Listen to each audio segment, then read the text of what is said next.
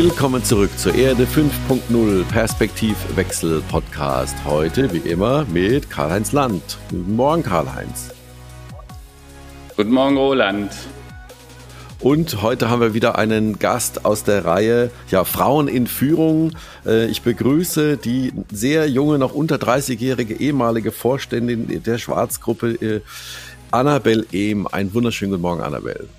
Guten Morgen und vielen Dank, dass ich heute dabei sein darf. Sehr, sehr gerne. Wir werden also heute sehr viel über ja, Frauen in Führungspositionen, äh, Jugend äh, und all diese Dinge erfahren, die Karl-Heinz bei uns schon lange vorbei sind. Wie das so ist, quasi als äh, eine, eine, frühe Karriere, eine junge Karriere, eine sehr steile Karriere zu machen. Ich freue mich sehr. Ähm, aber wir steigen natürlich erstmal ein mit den Themen des Tages. Karl-Heinz, ich lasse dir wie immer den Vortritt. Was beschäftigt dich heute so am heutigen Tag, den 25. Januar 22. Ja, also sind heute fünf Themen. Das erste Thema sehr tragisch. Gestern hat ein Student in Heidelberg, da wo die Annabelle gerade im Moment ist, äh, mhm. hat ein Student eine Kommilitonin getötet und drei weitere schwer verletzt. Die Motive sind noch vollkommen unklar. Äh, er meinte wohl, sich rächen zu müssen, sehr tragisch. Der Omikron-Coronavirus führt zu einer Inzidenz von fast 900. Also Deutschland auf der Corona-Karte sieht wieder fast schwarz aus, tiefviolett und schwarz. Die Einschränkungen bleiben bestehen, gibt also noch keine äh, Lockerungen. Die sogenannten Spaziergänger demonstrieren in vielen Städten auch gewalttätig. Das ist überhaupt nicht akzeptabel, auch mit nichts zu erklären. Ähm, wenn Menschen mit Judensternen gegen die Corona-Maßnahmen demonstrieren, dann reicht ja, es, finde ja. ich. Äh, äh, scheinbar haben die komplett jede, jede Haltung verloren, ne? sich selber mit, Entschuldigung, den Juden im Dritten Reich zu vergleichen. Und scheinbar sind die sozialen Medien wie Telegram, Facebook, aber auch andere Messenger-Dienste die Plattformen, auf denen man sich organisiert. Ne? Wir haben ja schon häufiger über die Gefahren der mhm. Kommunikation in den sozialen Medien gesprochen. Können wir ja nachher nochmal drüber sprechen. Der Ukraine-Konflikt droht zu eskalieren. Die EU versucht zum Glück zu deeskalieren. Ich hoffe, das gelingt. Da werden wir in den nächsten äh, Tagen und Wochen hoffentlich ein bisschen mehr hören. Naja, und dann vielleicht für euch so ein bisschen äh, nebenbei passiert, weil so viel passiert. Also neben dem, dass auch die Börsen gestern dramatisch zusammengebrochen sind. Äh, der Nasdaq hat äh, 1000 Punkte verloren, äh, auch die, die, der DAX äh, über 500, 600 Punkte. Die Verunsicherung ist groß. Aber dann gibt's da noch einen stillen Skandal, nämlich den Skandal um Julian äh, Assange, der Gründer von Wikileaks, der seit nunmehr zwei Jahren in englischer Haft ist. Äh, äh dem droht die Auslieferung in die USA. Und gestern hat ein englisches Gericht entschieden, dass er in Berufung gehen darf man muss sich mal klar machen, was das Verbrechen von Assange ist. Er hat ja Wikileaks gegründet und im Oktober 2012, also vor inzwischen fast äh, äh, zehn Jahren, auf Wikileaks Dokumente über die Behandlungen von mhm. Gefangenen in US-amerikanischen äh, Militärgefängnissen, also Guantanamo Bay und so weiter, veröffentlicht also der hat Unrecht aufgezeigt und dafür drohen ihm, also die Amerikaner sagen, bis zu 170 Jahre Haft. Und da sage ich mal, wenn das kein Skandal ist, dass man jemanden, Entschuldigung, verhaften will, der eigentlich nur Unrecht veröffentlicht hat. Also ein bisschen pervers. Aber naja, let's see das ist so ein bisschen das, was mich heute in den Tag bewegt. Ja, das war ein recht gründlicher Rundumschlag. Ähm, Annabelle, hast du noch was, äh, was dich heute beschäftigt, vielleicht auch aus deinem Fachgebiet oder aus deinem Umfeld? Ja, also absolut, wie Karl-Heinz gerade schon sagte, ich bin aktuell in Heidelberg und natürlich hat einen das Thema gestern ja. beschäftigt, dass hier der Amoklauf stattgefunden hat. Ähm, hier sind Helikopter gestern übers Haus gekreist und äh, ja, natürlich umtreibt einen das. Und die Frage, was einen jungen Menschen dazu führt, eben scheinbar in einer solchen Verzweiflung sich äh, vermeintlich zu befinden, eine solche Tat, eine solche tragische Tat zu, zu vollziehen, vollziehen. Und äh, ja, das hat mich doch gestern sehr, sehr traurig gestimmt. Ähm, auch zum Thema Gewalt, ähm, wie Karl-Heinz auch schon sagt, das Thema Gewaltausschreitung bei Corona-Protesten, äh, wo mir aktuell einfach das Verständnis fehlt, weil wir alle wollen irgendwo daran arbeiten, über Regularien, über die Impfung wieder zum normalen Alltag zurückzukehren. Und äh, ich sehr, sehr schade finde, wie dann entsprechend damit umgegangen wird und wieder auch Stimmungen angeheizt werden über soziale Medien und Co. Und vielleicht ein Thema, was irgendwo zu unserem Thema heute auch passt, ähm, ist jetzt nicht von dieser Woche, aber eben im Januar hat unsere Kommissionschefin Frau von der Leyen ähm, geäußert, dass sie das Thema äh, Frauen in Aufsichtsräten nochmal forcieren möchte. Sie strebte eine Quote von 40 Prozent an, Bezug nehmend auf börsennotierte Unternehmen. Und das freut mich persönlich sehr, passt zum Thema heute. Und ich hoffe, dass sie da weiter am Ball bleibt und das Thema irgendwann Gestalt annimmt. Äh, das ist eine sehr, sehr gute Überleitung. Wir hatten ja heute äh, uns vorgenommen, mit dir genau über das Thema Frauen in Führung zu sprechen. Da bist du, und das wissen auch unsere Hörerinnen und Hörer, ähm, in der guten Reihe. Wir hatten die Karina äh, Radatz hier von Obstkäppchen, die Birgit Klesper von der Telekom, die Nicole Dunker von Handwerk Connected und die Stephanie Kemp von Oracle und noch einige mehr starke Frauen in Führungspositionen. Jetzt hatten wir noch nie so eine junge Dame wie dich, die schon so viel erlebt hat. Ähm, äh, erzähl doch mal, du hast äh, vor ja über vor ungefähr zehn Jahren äh, bei Lidl angefangen mit dem dualen Studium. Äh, möchtest du kurz so im kurz, äh, äh, sag mal, äh, Abschnitt so deinen Werdegang uns äh, erläutern? Ja, sehr, sehr gerne. Also ursprünglich ähm, war meine Idee, bei Lidl anzufangen, äh, war, war daraus geboren, dass ich mein Studium finanzieren wollte. Also eine mhm. ganz, mhm. ganz klassische Idee und ähm, wollte auch ursprünglich äh, in meiner Herzensheimat im Rheinland studieren ähm, und hatte dann bei Lidl angefangen. Und muss sagen, ich war sofort, man kann sagen, infiziert. Also mich hat das Unternehmen überzeugt, die Kultur hat mich überzeugt, ähm, die konzeptionellen Strukturen.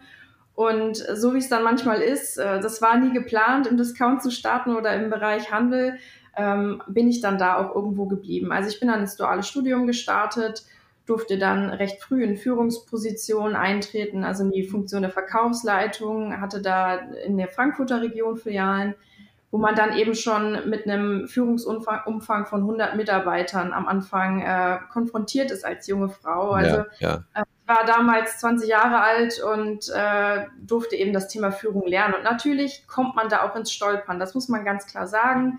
Ähm, alle meine Führungskräfte waren älter als ich, hm, waren erfahrener hm. als ich und dass man da auch auf Konfrontation stößt oder irgendwo auch mal falsche Entscheidungen trifft, das ist eben klar. Und dazu äh, muss ich oder darf ich auch direkt zum Thema vorausschicken, hatte ich halt das Glück, Führungskräfte zu haben, die mich haben Fehler machen lassen. Ja. Und das ist für mich ein sehr elementarer Teil dieser Förderung von jungen Menschen oder auch jungen Frauen, ähm, dass man eben auch diese Fehler zulässt und, und sich jemanden überhaupt entwickeln lässt.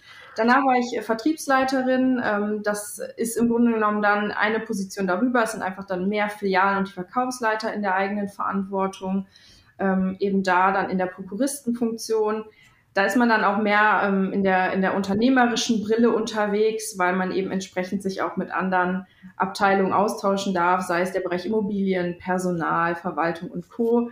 Und dann natürlich auch in Zielkonflikte gerät und dann eben auch, was die, was die Ausprägung der Persönlichkeit angeht, nochmal irgendwo in einer neuen Ebene sich befindet und äh, Neues dazulernt. Und ähm, 2019 wurde ich dann in die Zentrale berufen ähm, von, von der Unternehmensleitung direkt. Wieso kam es dazu? Ich hatte den Goldenen Zuckerhut gewonnen. Das ist ein Förderpreis von der Lebensmittelzeitung und ähm, hatte das Glück, dass ich damals zur Unternehmensleitung durfte und dort vorsprechen Aha. durfte. Scheinbar hatte ich äh, überzeugt, ähm, man hatte dann gesagt, gut, man begleitet den Weg, den ich mache, man schaut, welche Erfolge ich auch erziele und hat dann gesagt, okay, ich kann in die, äh, in die Zentrale wechseln und habe dort dann ähm, unter der Führung von Klaus Gehrig, der ehemalige Komplementär der Schwarzgruppe, mhm, mh. den Bereich interne Prüfung und Beratung übernommen, zuletzt als Vorständin und habe damit im Grunde genommen die gruppenweite Revision äh, geführt, die alle Sparten betrifft. Also dazu gehöre ich die Produktions-, Recyclingbetriebe, aber auch natürlich die Vertriebssparten und ähm, habe da entsprechend äh, die Prüfung als solche ähm, geleitet und natürlich auch ein Stück weit überwacht und an die Unternehmensleitung ähm, da berichtet und habe auch für den, für den in Anführungsstrichen Aufsichtsrat der Schwarzgruppe, die Schwarzunternehmenstreuhand, eben Sonderprüfaufträge oder wenn Fragen bestanden zum operativen Geschäft, dann mhm. habe ich die mhm. beantwortet und habe da die Brücke geschlagen zwischen äh, dem Gesellschafterkreis und am Ende auch dem operativen Geschäft. Mhm.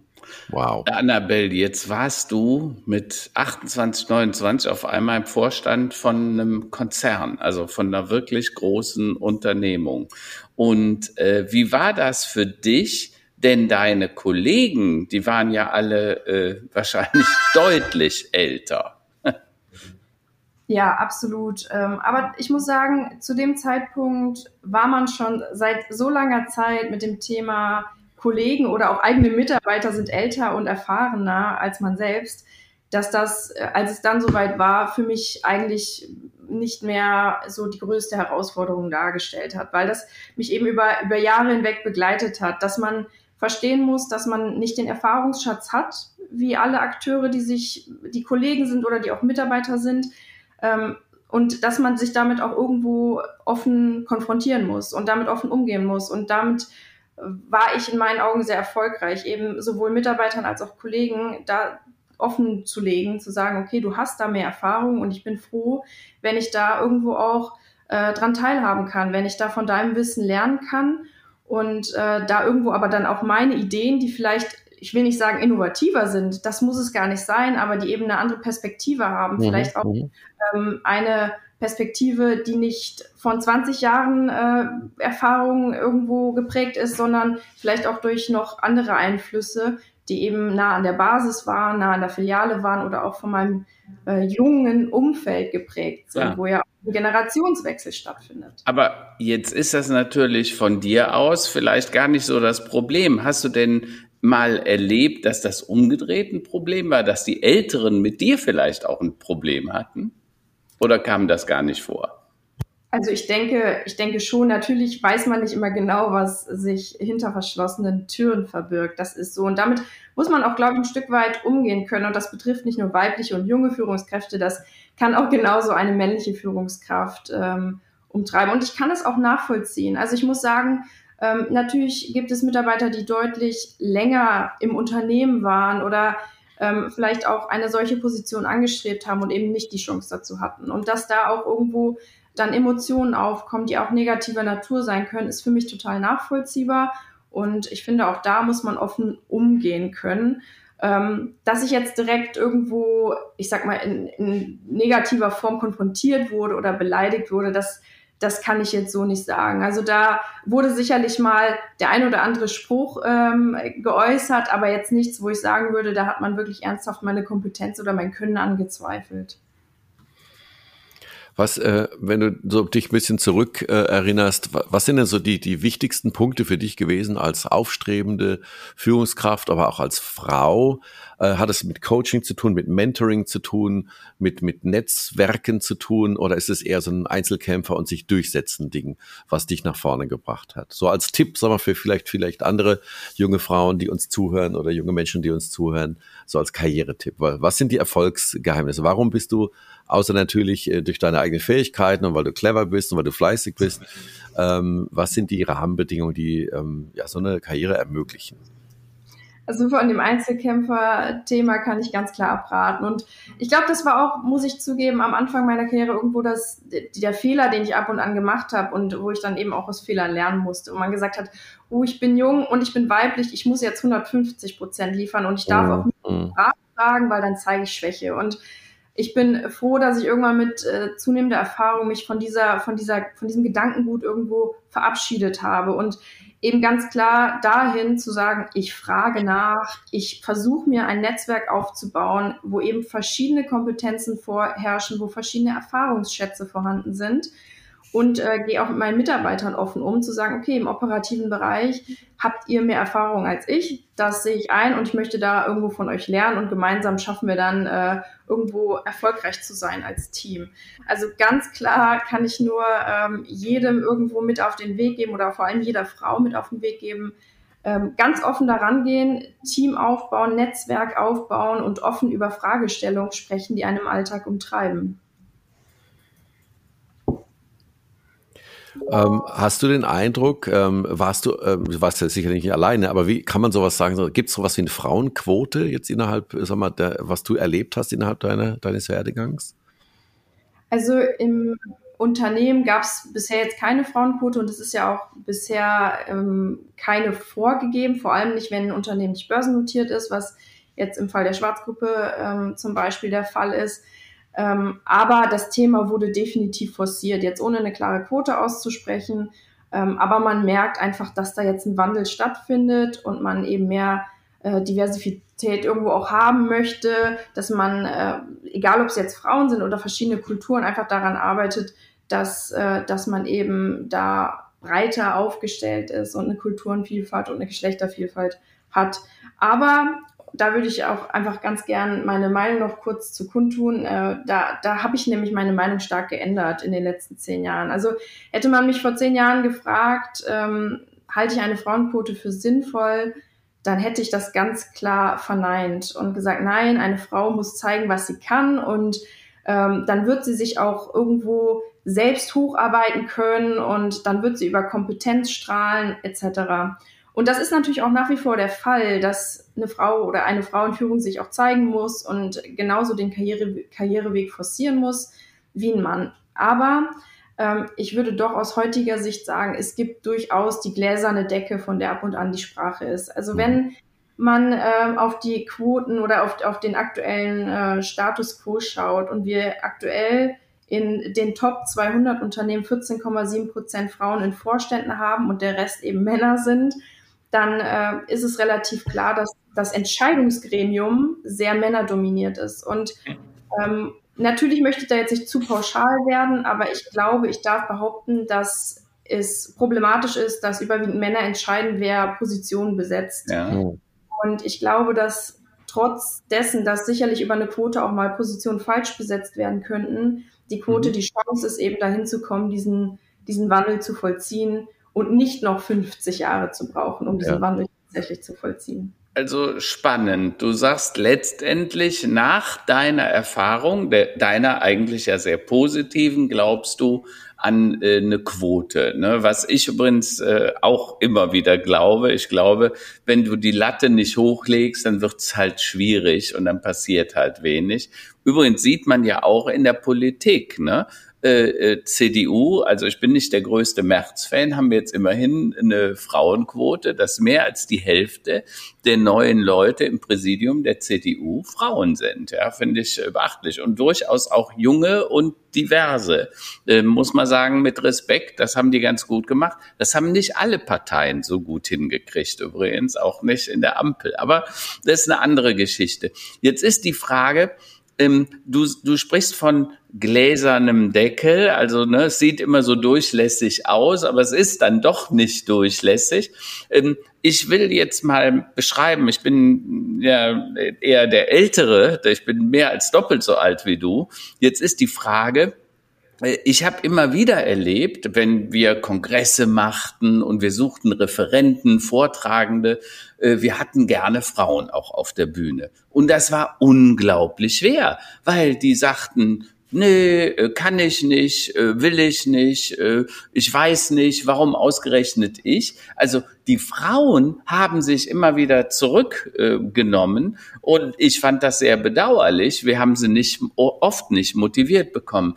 Was glaubst du, woran das liegt, dass die Frauen, sind die vielleicht einfach schüchterner oder stellen die ihr Licht gerne unter den Scheffel? Ich glaube, das, das hängt von der jeweiligen Erfahrung natürlich ab und mit was war man konfrontiert in der Vergangenheit. Ähm, ich bin definitiv auch sehr schüchtern in die Führungslaufbahn gestartet und hatte eben, wie ich eben schon angedeutet habe, Menschen um mich herum, Mentoren um mich herum, Führungskräfte um mich herum, die, die mich immer wieder bestärkt haben, gesagt haben, du kannst das und wenn du den Fehler machst, dann werde ich es dir irgendwo auch verzeihen. Natürlich nicht auf ewig, aber man darf eben auch mal Fehlentscheidungen treffen und äh, du kannst dann trotzdem daraus wachsen. Und äh, ich glaube, das ist nicht überall der Fall und ich denke, das kann auch viele Frauen beeinflussen, dass sie eben bei Fehlentscheidungen äh, ein entsprechendes negatives Feedback erhalten haben und damit irgendwo auch das Selbstbewusstsein gesunken ist und, und damit auch irgendwo die Angst vor, vor negativer Resonanz besteht. Mhm. Ähm, und es ist natürlich auch so, ich, es fehlen auch weibliche Vorbilder. Es ist einfach so. Aufgrund der aktuell wenigen Frauen in Führungspositionen hat man mhm. auch wenig äh, Vorbilder, auf die man irgendwo schauen kann und sagen kann, daran orientiere ich mich.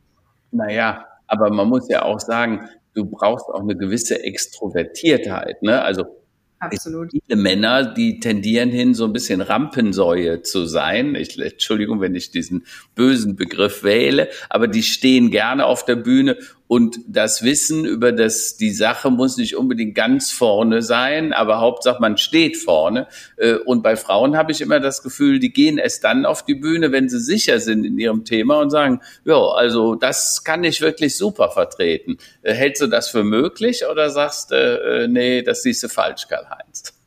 Nee, das, das halte ich für absolut möglich. Und es, es gibt ja auch viel Forschung darüber, ähm, wie, also was Männerverhalten prägt, was Frauenverhalten prägt und wie viel davon über Erziehung geprägt wird und äh, mhm. was uns tatsächlich auch irgendwo in der Natur mitgegeben wurde. Und ja. ähm, ich habe dazu tatsächlich auch gestern noch, auch aufgrund des Podcasts heute, einen Artikel gelesen von 2017 in der Süddeutschen Zeitung, ähm, der eben auch ganz klar das Thema aufgreift, wie verhalten sich Frauen, wie verhalten sich Männer. Und ja. Ökon Neuroökonomen der Universität Zürich haben als solches herausgefunden oder in der Forschung eben dargestellt, dass Frauen von, vom ersten Lebensjahr an im Grunde genommen das Thema Empathie, Großzügigkeit, mehr über die Erziehung vermittelt bekommen und Männer eben das Thema Durchsetzungsstärke, ähm, mhm. Kommunikationsstärke und dass sich das eben durch die Erziehung bei uns irgendwo verankert und sich auch später in der Führung, im Auftreten immer wieder zeigt. Auch da sind wir natürlich jetzt irgendwo auch in der Pauschalität wieder unterwegs, aber wir reden jetzt hier von einem, von einem Durchschnitt. Und mhm. der Punkt, den du benannt hast, ist für mich ein wichtiger, weil mhm. ich ähm, finde, wir müssen irgendwo weg davon zu sagen, es gibt den Prototyp Führungskraft. Der mhm. muss eben genau durchsetzungsstark sein, der muss laut sein, der muss immer nach vorne preschen sondern man muss irgendwo auch andere Führungsqualitäten mal in, in irgendwo in, ins Scheinwerferlicht bringen. Und da rede ich auch von dem Thema Empathie, ähm, das Thema, wie gehe ich eben mit dem, mit dem Generationswechsel um, der jetzt kommt, der viel geprägt ist von, von Menschen, die Work-Life-Balance forcieren, die das Thema Vereinbarkeit von Beruf und Familie forcieren. Und da kommen eben die, ich sag mal, im Durchschnitt geltenden Stärken von Frauen zum Tragen. Und da mhm. muss man sagen, Vielleicht ist die Frau nicht die erste, die auf der Bühne steht. Das mhm. ist okay. Aber sie ist eben diejenige, die die, die die Belange der Mitarbeiter, die eben in der neuen Generation reinkommt, deutlich mhm. besser bedienen kann als der Mann. Und da mhm. darf man gerne mit unterschiedlichen Funktionen drauf antworten, in meinen Augen.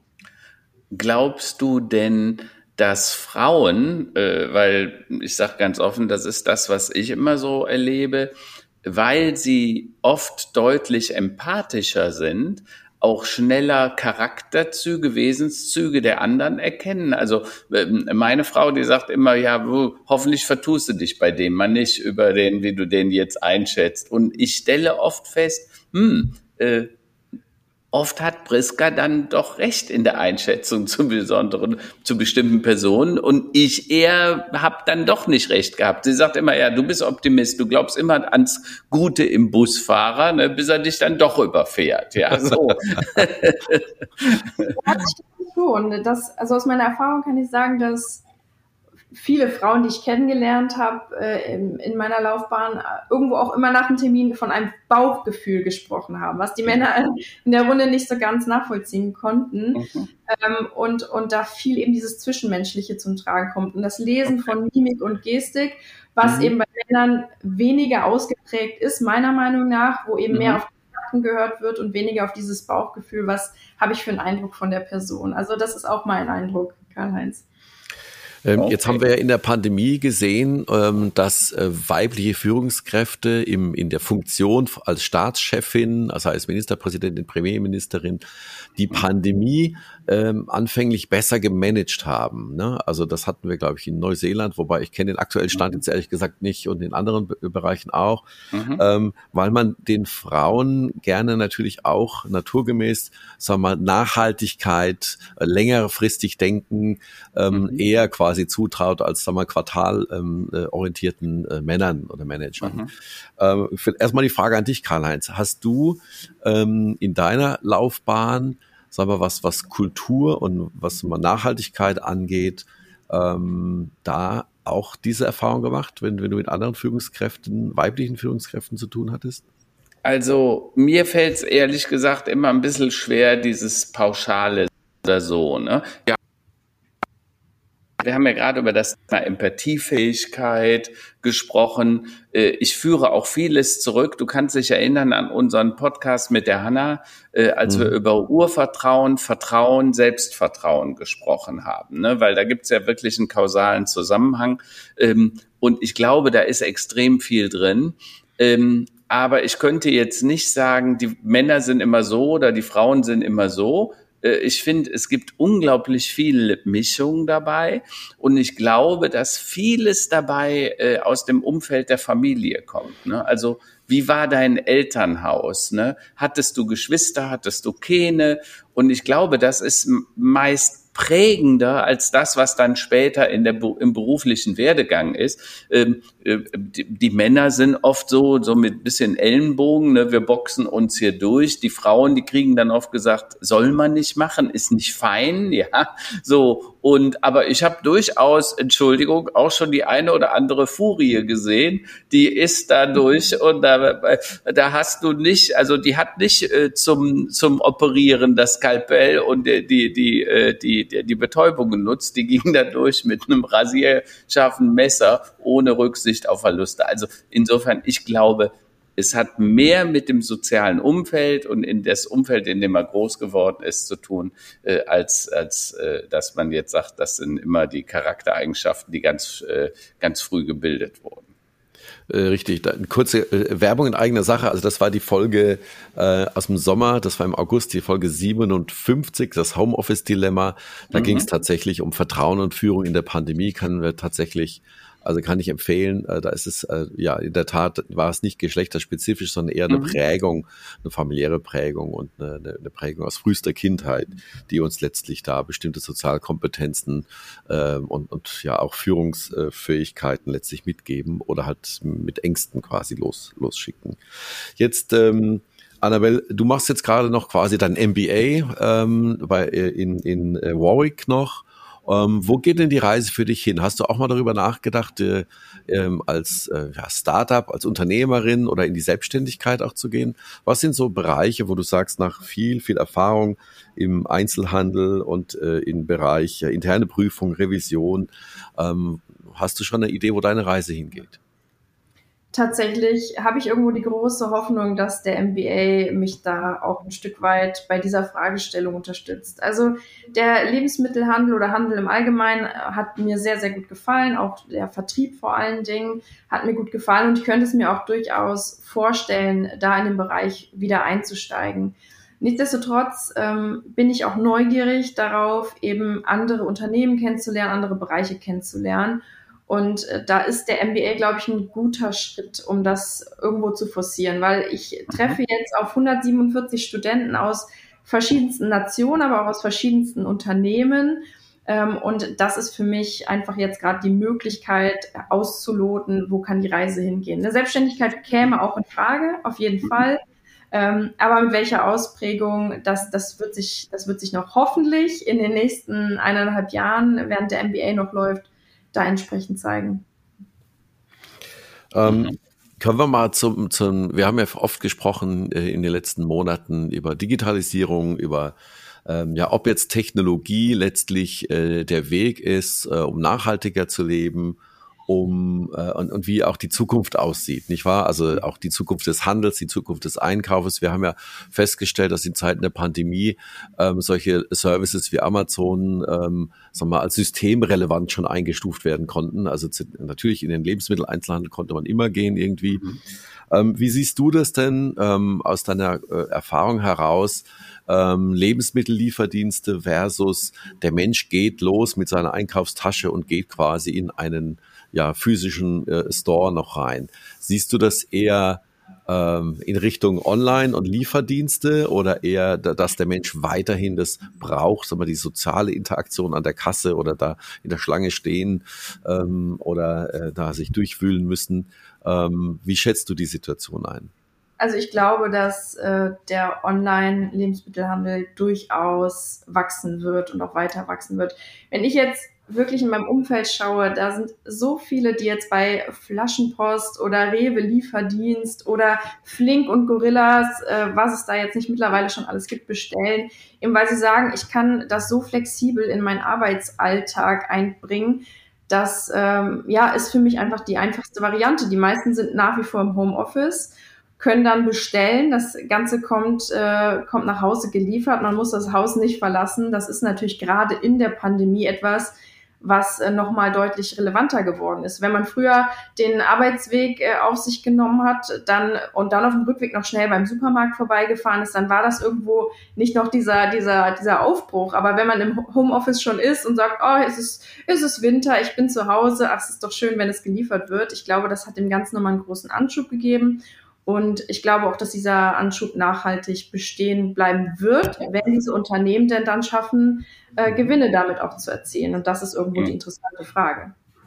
Also dazu muss man ja sagen, ich habe gerade vor einigen Tagen dazu wieder gesprochen vor äh, einem großen Getränke-Großhändler.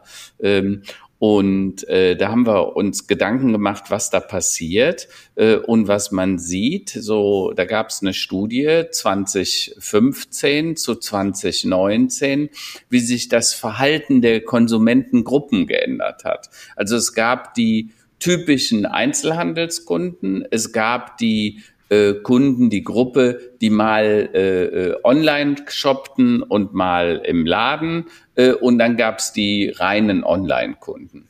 Und was man feststellt, die Gruppe der äh, typischen Einzelhandelskunden, also die nur äh, im Laden kaufen, die nimmt ab.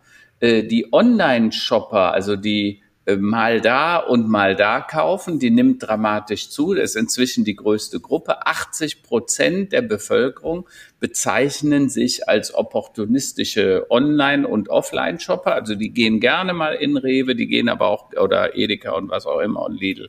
Äh, aber die gehen genauso gerne auch und kaufen ihre äh, Dinge online bei Amazon, Flaschenpost und so weiter. Einfach weil es praktisch ist. Und wenn man das Ganze mal nimmt, also wie diese Verschiebung innerhalb von vier Jahren, von, äh, ich sag mal, vor vier Jahren waren das noch irgendwie 55 Prozent, inzwischen ist die größte Gruppe 80 Prozent diese mal so, mal so Käufer, dann ist davon auszugehen, Annabelle, dass du recht hast, dass das sich noch verstärken wird.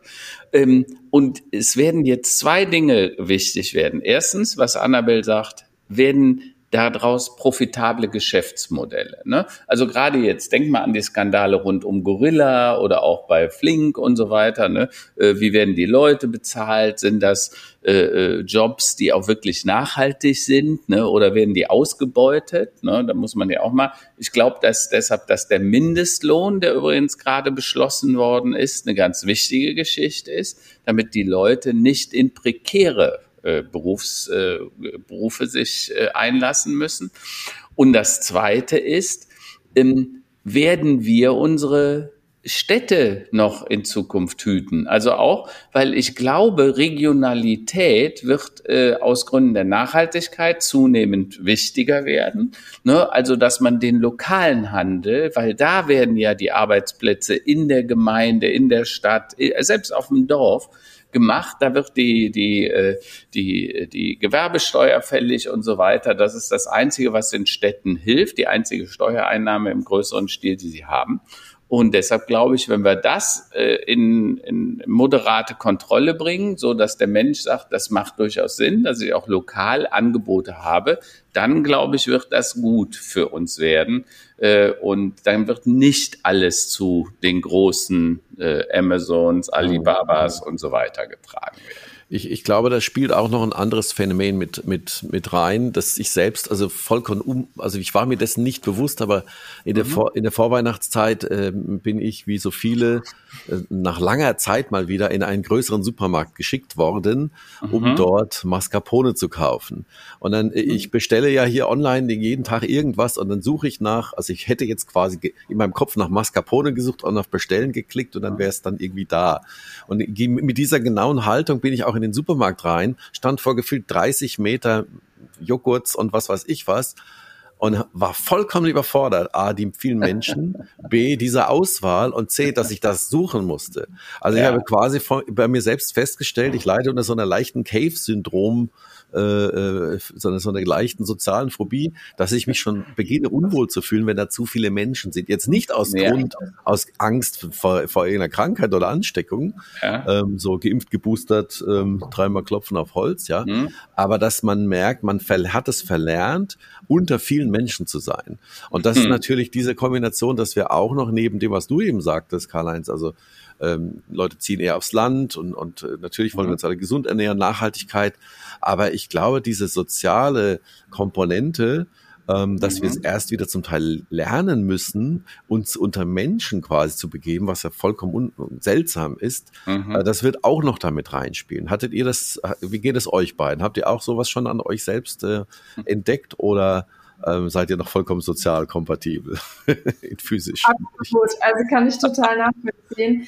Äh, ich war im Oktober in, in London, ähm, um mich da nochmal meinem Englisch zu widmen in der Sprachschule und war dann viel mit der U-Bahn unterwegs. Und mhm. ich muss sagen, das war für mich ein ungewohnt. Ja, auch, das ist auch so schon krass. Also. ja, das, das, ist so schon krass, aber ich muss sagen, das war da zu dem Zeitpunkt wurde da auch die Maskenpflicht ehrlich gesagt nicht besonders forciert in ja. der U-Bahn, um es mal vorsichtig auszudrücken. Und ich habe mich echt unwohl gefühlt und auch als Geimpfte und eigentlich kerngesund, aber ich kann das total nachvollziehen.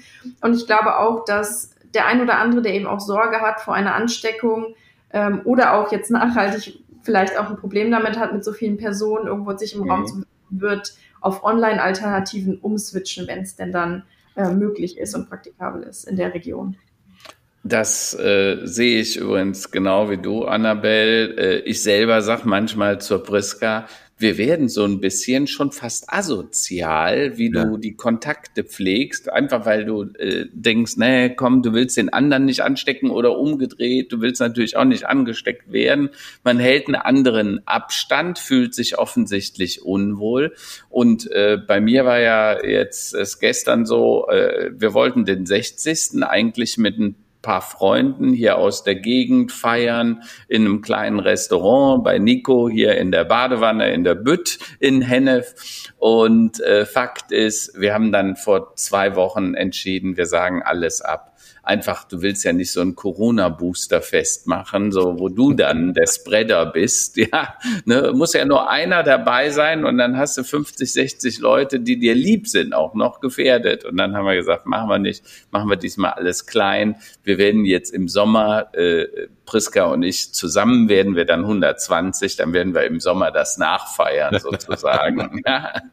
So und äh, aber Fakt ist, es ist schon verrückt, ne? selbst mit den eigenen Kindern äh, oder den Enkelkindern, wo du dann sagst, äh, du, du willst den Schutz äh, dann doch aufrechterhalten für dich und für die anderen. Ähm, und das bleibt nachhaltig. Und ich bin mal gespannt, wie das vor allen Dingen auf die ganz Jungen wirkt. Mhm. Also die, mhm. die Dreijährigen, die Fünfjährigen, die Zehn, die Dreizehnjährigen, ne, mein Enkel, der Jan, ist 13, äh, da bin ich wirklich mal gespannt, ob das so ganz spurlos an der Generation vorbeigehen wird. Ne? Also das, das geht nicht spurlos dran vorbei. Das haben wir ja selbst auch im Haus. Also unser Sohn wurde ja quasi mit Maske eingeschult und äh, ist mhm. jetzt mitten im hat jetzt also quasi zweite Klasse, das erste Halbjahr jetzt schon rum. Und mhm. was uns aufgefallen ist, sind zwei Dinge.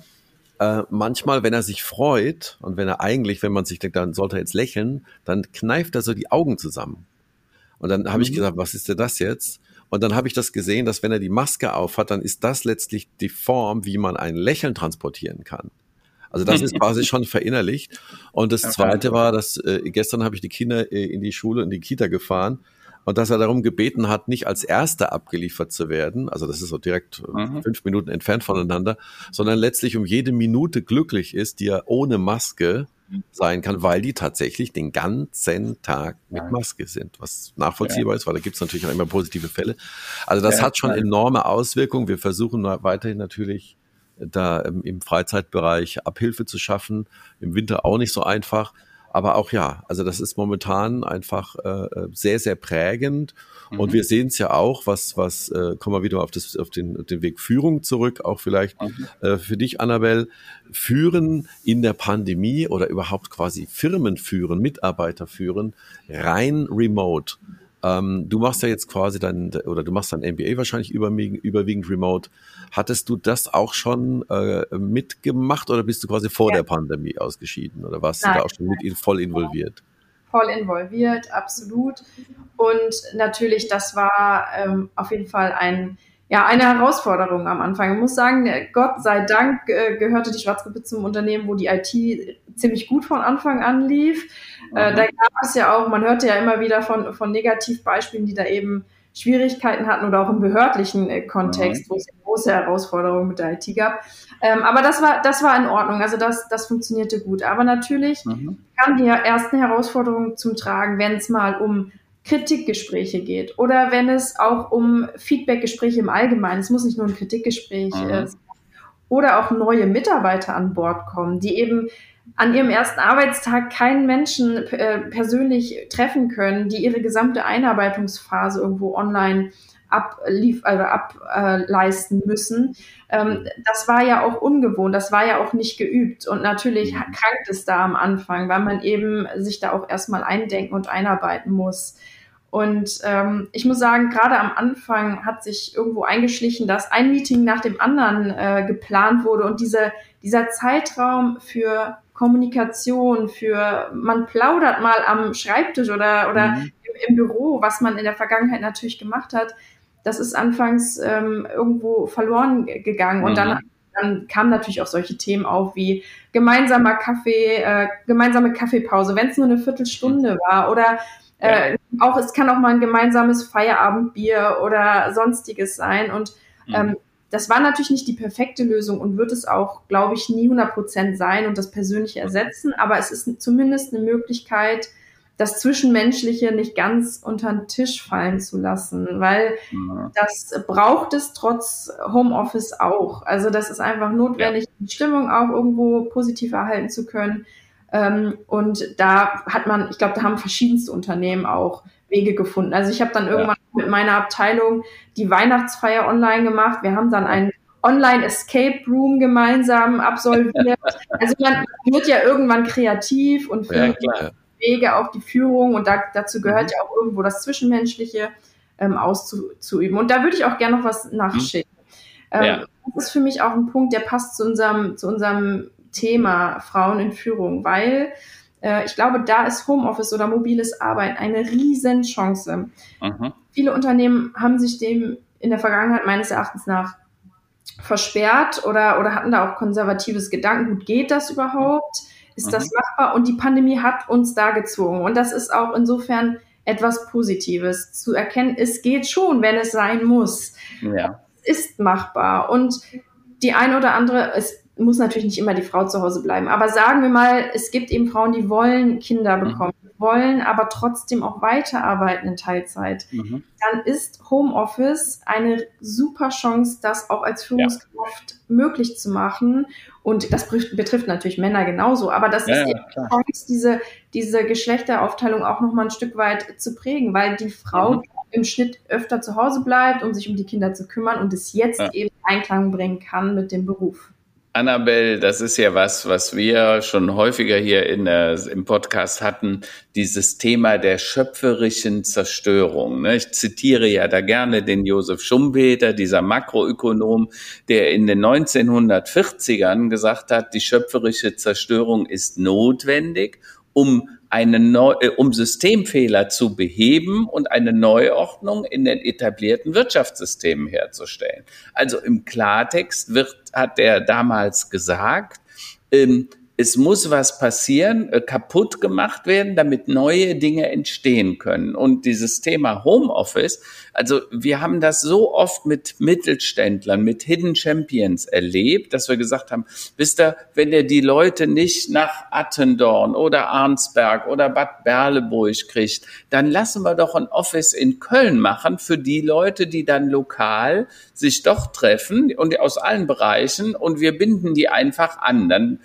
ich, ich, hat, ich nannte das damals digitale Mobilität, weil statt den Weg zu fliegen, mit der Bahn zu fahren oder mit dem Auto, ähm, gehst du in Zoom-Call und du bist digital mobil. Ein Begriff, der mir viel zu selten vorkommt und der übrigens 99,5 Prozent wahrscheinlich aller CO2-Ausgaben reduziert, ne? mal abgesehen von der Wahnsinnszeitverschwendung, ne? wenn du für ein Meeting von einer Stunde nach München fliegst, bist einen Tag unterwegs, also ein Tag Waste of Time, machst ein Zoom-Meeting, äh, äh, wahrscheinlich 99,95 Prozent CO2, Reisezeit und so weiter gespart. Und ich glaube, äh, dass wir jetzt in eine Welt gehen, die hybrid sein wird. Also wo du auf der einen Seite weiter diese physischen Meetings hat, informelle Kommunikation, sich beim Kaffee mal treffen und abends vielleicht auch mal beim Glas Wein oder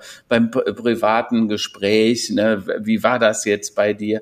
Das ist total wichtig für die, für die soziale Kompetenz, aber auch für den Ausgleich. Ähm, und dann aber gleichzeitig eben auch gezielt diese digitale Kommunikation, die effizient ist, die viel äh, auch für die Umwelt tun kann, wenn wir es richtig machen und wenn wir dann vielleicht sagen, pass mal auf, einen Tag machen wir einen Sozialtag, da kommst du in der Woche ins Büro, Denk an die Mutter, die, die alleinerziehend vielleicht sogar ist, oder an den Vater, äh, der da sich dann besser um die Kinder kümmern kann. Und die anderen vier Tage kannst du dir deine Zeit einteilen. Die können sogar arbeiten, wann sie wollen. Also die müssen nicht von neun bis äh, 15 Uhr, sondern die arbeiten vielleicht vorher oder nachher und machen das dann. Und ich glaube, dass das irre Chancen bieten wird. Äh, ist das auch dein Gefühl? Absolut, absolut. Genau, genau das, äh, das, das meine ich auch mit dem Punkt. Also die, die Möglichkeit, irgendwo den, den Familienalltag, und das wollen ja nun mal viele, egal ob Frau oder Mann, mit dem Beruf in Einklang zu bringen und auch die Flexibilität irgendwo vom Arbeitgeber ermöglicht zu bekommen, ist eben eine Riesenchance, um Karriere zu forcieren, trotz mhm. Familienplanung und äh, irgendwo auch Familienpflichten, die sich vielleicht im privaten Bereich ergeben, ganz klar. Ich muss da mal kurz einhaken und auch mal leicht widersprechen. Das heißt der Perspektivwechsel, unser Podcast. Ja. Ich würde gerne mal die Perspektive wechseln äh, auf jemand, äh, also bei uns zum Beispiel, äh, auch meine Frau ist ja auch selbstständig, sitzt mir gerade gegenüber, winke, winke, schöne Grüße. Äh, wir hatten ja auch Homeschooling-Zeit, ne? Und Arbeit ja. von zu Hause ist bei uns eigentlich auch schon immer der Fall, nicht wahr? Mhm. Und äh, wir haben festgestellt, dass äh, das Thema, also Homeschooling zumindest mal, also wenn die Kinder aus dem Haus sind, dann kann man arbeiten. Mhm. Wenn die Kinder, solange sie noch klein sind, kann man natürlich ne, dazwischen, mhm. wenn sie mhm. gerade mal nicht irgendwie die Urbedürfnisse haben, kann man auch arbeiten. Aber wirklich, wenn die Schulen zu, zu sind, dann ist das fast unmöglich. Also dann, dann mhm. du kannst die halt nicht die ganze Zeit vor Netflix setzen überhaupt nicht eigentlich, ja, äh, oder, mhm. oder irgendwelche anderen Dinge, ähm, sondern ähm, ja, die müssen halt beschäftigt werden, also mhm. und, äh, und auch beschult werden tatsächlich und, über, und überwacht und überprüft werden. Da ist es extrem schwer. Also das heißt, einerseits natürlich klar, Homeoffice bringt für alle mega Möglichkeiten mit sich und ich denke, mhm. das, das, wird sich auch nicht ändern und äh, stimme ich dir vollkommen zu, Karl, es wird eine Hybridform bleiben ähm, und viele andere Effekte werden auch wegfallen, wie eben viele Geschäftsreisen. Aber mhm. diese grundsätzliche Sage, naja, wir können hier Parallelcomputing alles gleichzeitig machen, dem muss ich eindeutig widersprechen. Das funktioniert in der Form nicht, aber äh, das nur so. Ja, da würde ich tatsächlich kurz auf Bezug nehmen wollen. Da hast du vollkommen recht. Und vielleicht ähm, oder würde ich mich da auch gern noch korrigieren wollen. Das stimmt. Mhm. In der Pandemie, und das möchte ich auch ganz klar nicht kleinreden, ist es eine Riesenherausforderung für Eltern, egal ob Frau oder Mann, äh, zu Hause mhm. die, die Kinder ähm, entsprechend im Auge zu behalten, die schulische Entwicklung im Auge zu behalten und den, und den Job. Deswegen möchte ich mich insofern korrigieren, dass ich die Chance vor allem auf die Zukunft gerichtet sehe. Also die Chance, dass eben diese Homeoffice-Struktur bestehen bleibt, wenn auch wieder Schulen normal ja, ja, geöffnet werden, das normale Kultur- und Freizeitprogramm für Kinder und Jugendliche da ist und eben trotzdem die Homeoffice-Möglichkeit besteht. Weil ich glaube, in der Pandemie ist die Herausforderung ähm, deutlich größer, ähm, als, als ich mir das vorstellen kann. Ich bin mhm. kinderlos, daher kann ich das jetzt nicht 100 Prozent ähm, nachempfinden, aber ich habe oft von Mitarbeitern eben entsprechend von den Herausforderungen gehört und möchte das ganz klar nicht kleinreden, was da teilweise an Bällen hochgehalten wurde, ähm, daheim in den eigenen vier Wänden, das ist schon schwer beeindruckend. Das ist absoluter Wahnsinn. Und äh, mhm. ja, also dann noch ein, ein Nebeneffekt möchte ich auch noch sagen zum Thema Führung ähm, während der äh, Pandemie du hattest es eben so schön gesagt, Annabelle, man hat dann äh, Meeting an Meeting an Meeting gesetzt und hat quasi die Zeit für die Kaffeepause mit den Kollegen oder der Kollegin an der Kaffeemaschine oder mal zwischendrin ein Schwätzchen, das ja auch wichtig ist, hat man vollkommen vergessen. Was ja. wir noch vergessen haben, und das merken wir jetzt bei uns im Team, ist ähm, mangelnde Bewegung. Also, dass mhm. die Menschen tatsächlich, also wenn sie nur zum Auto laufen oder in die Firma fahren oder in den Supermarkt gehen, ähm, und das hat wieder mit der Digitalisierung auch zu tun. Mhm. Wir haben verstärkt da äh, Menschen ja Rückenprobleme, äh, mhm. mangelnde Bewegung insgesamt, so dass wir jetzt, also ich für mein kleines Team jetzt eingeführt habe, wir reden auch mal einmal die Woche über ja mentale und körperliche Gesundheit. Wie können wir uns denn fit halten? Also jenseits von ja. diesem Eingeklemmtsein zwischen Schreibtischkante und Monitor, wo man hervorragend effizient und effektiv arbeiten kann. Und da merkt man aber auch, irgendwann läuft man leer und irgendwann arbeitet man sich so krumm und bucklig gibt ja dieses schöne Bild vom Neandertaler zum ja. Homo erectus und dann neigt er sich wieder vor dem Ding. So, das ist, da müssen wir, glaube ich, aufpassen und ähm, dass da diese virtuelle Realität, die ja direkt vor der Tür steht, uns nicht ähm, ja zu, zu äh, wie so ein Zuchtschwein einklemmen lässt in so ein Korsett. Da, äh, das ist auch für mich Führung, ja. dass man tatsächlich schon so weit gehen muss und ein bisschen darauf achten muss und ja. die Menschen vor der Überarbeitung auch zum Teil äh, schützen muss, glaube ich. Also also du willst damit sagen, wir sollen nicht alle nur ins Metaverse von Herrn Zuckerberg laufen, ja, ja und ja. da uns virtuell äh, äh, glücklich machen, sondern wir müssen die Körperlichkeit, ja, die ja ganz wichtig ist und für die Kinder noch viel wichtiger als für die Erwachsenen. Ne? Das Wort begreifen hat ja was mit veranfassen und wirklich mhm wörtlich begreifen. Vorher kannst du es gar nicht äh, wirklich wahrnehmen äh, und das darf man nicht unterschätzen. Und die Körperlichkeit, äh, ähm, wir haben ja jetzt gerade, ihr habt das mitbekommen, einen kleinen Hund uns wieder zugelegt, obwohl ja. ich mich eigentlich immer dagegen gewehrt hatte, weil du dich ja sehr abhängig machst. Ja. ja. Äh, ähm, und äh, aber der zwingt dich halt dazu, dass genau. du mindestens fünfmal am Tag vor die Tür gehst, genau. ja. Genau. So, und wenn es nur eine kleine Runde, du gehst, ja, und zwar bei jedem Wetter. Genau, ne? so. genau. Also das, äh, da braucht wahrscheinlich jeder seinen eigenen Impulsgeber sozusagen. Richtig, ja. richtig. Wie machst du das, Annabelle? Was, wie hältst du dich fit? Wie kommst du raus und wie bleibst du quasi an der Licht, am Licht draußen und äh, an der Luft? Tatsächlich muss ich zugeben, dass ich äh, da mit meinem Freund gestern Abend erst äh, drüber gesprochen habe. Also es ist ein Problem. Ich studiere hier jetzt gerade remote und mhm. ich muss mich da definitiv disziplinieren, äh, mehr rauszugehen, mehr an die frische Luft, auch mal laufen zu gehen. Gerade bei dem Wetter ist das ja immer noch mal eine doppelte Herausforderung. Mhm. Ähm, also ja, muss ich muss ich definitiv dran arbeiten. Aber ich habe jetzt ein interessantes Modell in, in meinem MBA auch gesehen. Ein Kollege, der in meiner Arbeitsgruppe sich befindet, hat ein sowohl Fahrrad als auch Laufband gegenüber seines äh, Laptops und ja. ist dann immer fleißig bei äh, sämtlichen Gruppenmeetings äh, ja aktiv und mhm. ich finde, das ist natürlich geht das nicht bei jedem und das muss auch äh, der Platz ja. dafür da sein, aber ich fand die Idee ehrlich gesagt ganz gut. Trotz mhm. der vielen digitalen Events irgendwo in Bewegung zu bleiben, ist dann doch ganz charmant. Also eventuell wird das eine Überlegung für mein 2022 werden. Sehr gut. Ja, sehr gut. Wunderbar. Da haben wir, glaube ich, heute wieder viel gelernt äh, über, äh, über ja, Frauen in Führung, mhm. über äh, die positiven Einflüsse in Richtung auch Firmenkultur, Unternehmenskultur und auch mhm. sagen wir, nachhaltigem Wirtschaften. Äh, ich glaube, die, die Quintessenz ist gemischte Teams sei es jetzt äh, Nationalitäten, Geschlechter, Altersgruppen. Die Mischung macht's wie immer im Leben, wie beim Kochen, wie in jedem Team, wie bei jedem Sport. Und das ist quasi das, was uns, denke ich, insgesamt am weitesten bringt. Und das war mir eine, eine große Freude, ähm, ja, aus einer jüngeren Generation. Wir sind ja, also ich habe ja eben die ganze Zeit immer gesagt, ähm, Karl-Heinz, wir sind ja Ü50. Jetzt, ich bleibe auch dabei. Ich sage jetzt nicht, dass, ne, so, ich weiß, was ich meine. Also, dass wir immer wieder eine Perspektivwechsel auch bekommen aus einer anderen Generation. Und mhm. äh, das fand ich sehr toll. Ähm, kommen wir zu unserer schönen Abschlussrubrik Tops und Flops der Woche.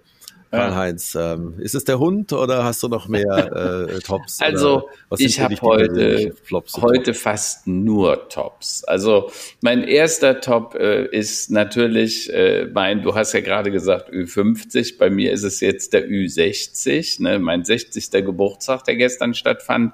Leider nur im engsten Kreis der Familie. Ne, kam erst die Familie und dann gab's Kaffee und Kuchen äh, und na, am Abend kamen dann drei Freunde noch zum Abend Abendessen, also wirklich kleine Runde, aber hat viel Spaß gemacht. Ähm, für mich ist dann weiterer Top tatsächlich, dass Assange äh, in Berufung gehen kann, ja, mhm. weil ich halte das für schlimm, wenn das anders wäre, wenn die Amerikaner da einfach bekämen, was sie wollen, weil ich halte das für falsch und ohne so Whistleblower würden viele Skandale nicht hochkommen. Und das muss sein und das gehört auch zum Perspektivwechsel dazu. Ne? Naja, und dann äh, der dritte Top ist eigentlich, wir haben wieder einen Hund, auch wenn ich mich gewehrt habe. äh, wir haben einen jungen Zwergpudel, die Lotte. Äh, und die macht so viel Spaß und so viel Freude. Und letztendlich bin ich äh, ganz glücklich, dass ich äh, über übergeredet wurde, doch wieder auf den Hund zu kommen. Und ja, das sind meine, meine drei Tops für diese Sehr Woche. Schön. Annabelle, was sind so für dich die persönlichen Highlights oder auch Flops der letzten Tage oder Wochen gewesen? Für mich absolutes Highlight ist, dass ich jetzt wieder einen Wohnsitz im Rheinland habe ähm, also ich bin zwar auch noch zum Teil in Heidelberg, aber bin jetzt nach Köln-Ehrenfeld gezogen und war für mich die letzten zehn Jahre beruflich bedingt einfach nicht möglich und äh, war irgendwo immer der Traum, dass, wenn sich das dann irgendwann mal ermöglicht, dass ich das machen werde. Und ich freue mich wirklich sehr, dass das jetzt geklappt hat. Also eine, eine sehr persönliche Thematik und auch das Thema irgendwo Jahresanfang, auch wenn es jetzt schon der 25. Januar ist. Mhm. Äh, letzte Jahr war irgendwo vielleicht ja für viele auch durch viele Herausforderungen, auch negative Ereignisse für mich persönlich auch geprägt und ich bin irgendwo voller Elan und Freude, was 2022 angeht, trotz der Themen, die wir auch mit Corona etc. noch haben. Aber ich freue mich drauf, das Jahr kann fast nur besser werden und ja. dementsprechend bin ich motiviert und äh, ich glaube, das wird, das wird gut. Ja. Negativ, und, klar, der Amoklauf gestern, aber das hatten ja. wir ja schon thematisiert. Annabelle, übrigens, wenn du in Ehrenfeld bist und Thema Fitness für dich ein Thema ist, du weißt, das schönste Fitnessstudio Deutschland oder Center mit seiner wunderschönen Sauna ist das Neptunbad in Ehrenfeld. Das liegt jetzt vor deiner Haustür. Und ja. wir haben bestimmt noch ein paar Freikarten für dich, dass du da mal reinschauen kannst. Und wenn das dir gefällt, wirst du da dann Mitglied und quasi nur noch beim Sport sein, ja. Oder genau. beim, weiß es nicht genau. Ja, also es ist so schön, es ist ein traumhaftes Gebäude aus den 20ern, so, so ein bisschen Art Deco Jugendstil. Ne? Ja. ja. das klingt doch alles sehr vielversprechend. Ich weiß auch nicht immer, was das mit Köln auf sich hat. Ich war zweimal im Leben längere Zeit in, meinem, in, in Köln, arbeitenderweise oder auch gewohnt, auch von der Bundeswehr aus. Ich gönne es euch. Heimat ist Heimat. Ja. äh, ja, Tops und Flops der Woche für ja. mich. Eigentlich gibt's auch nur Tops. Also seit dem 2. Januar eigentlich ununterbrochen jeden Tag äh, eine Stunde Sport. Ja? Mhm. Also das muss irgendwie sein. Bewegungssport, Stretchen, äh, Radfahren, hier Fitness, äh, auch natürlich unterstützt von meiner Frau. Ähm, und äh, das ist für mich der große Top, wieder äh, Bewegung und fitter zu werden, natürlich auch ein bisschen Gewicht wieder loszuwerden. Also so typische Neujahrsvorsätze, aber mhm. tatsächlich, ähm, ich habe immer das große Ziel, erstens mit meinen Kindern mit dem Rad über die Alpen noch zu fahren, aber natürlich möchte ich meine Enkelkinder noch gesund erleben. Also insofern, Gesundheit ist top und äh, das auch vielleicht als Motivator bewegt euch, geht raus. Äh, Hunde sind ein guter, ein gutes Stichpunkt auch, äh, um die, die 10.000 Schritte am Tag voll zu kriegen schon mal. Und insofern, als Flop, ja, habe ich eigentlich keinen diese Woche. Alles andere wurde schon gesagt. lasst uns mit Bewegung und positiven Gedanken in die Woche weitergehen. Und ähm, ja, euch vielen, vielen Dank nochmal auch Annabelle für deine Zeit und deine schönen Einblicke und allen eine erfolgreiche Woche. Danke Gute euch. Woche. Tschüss, Annabelle, Roland. Ciao. Ciao.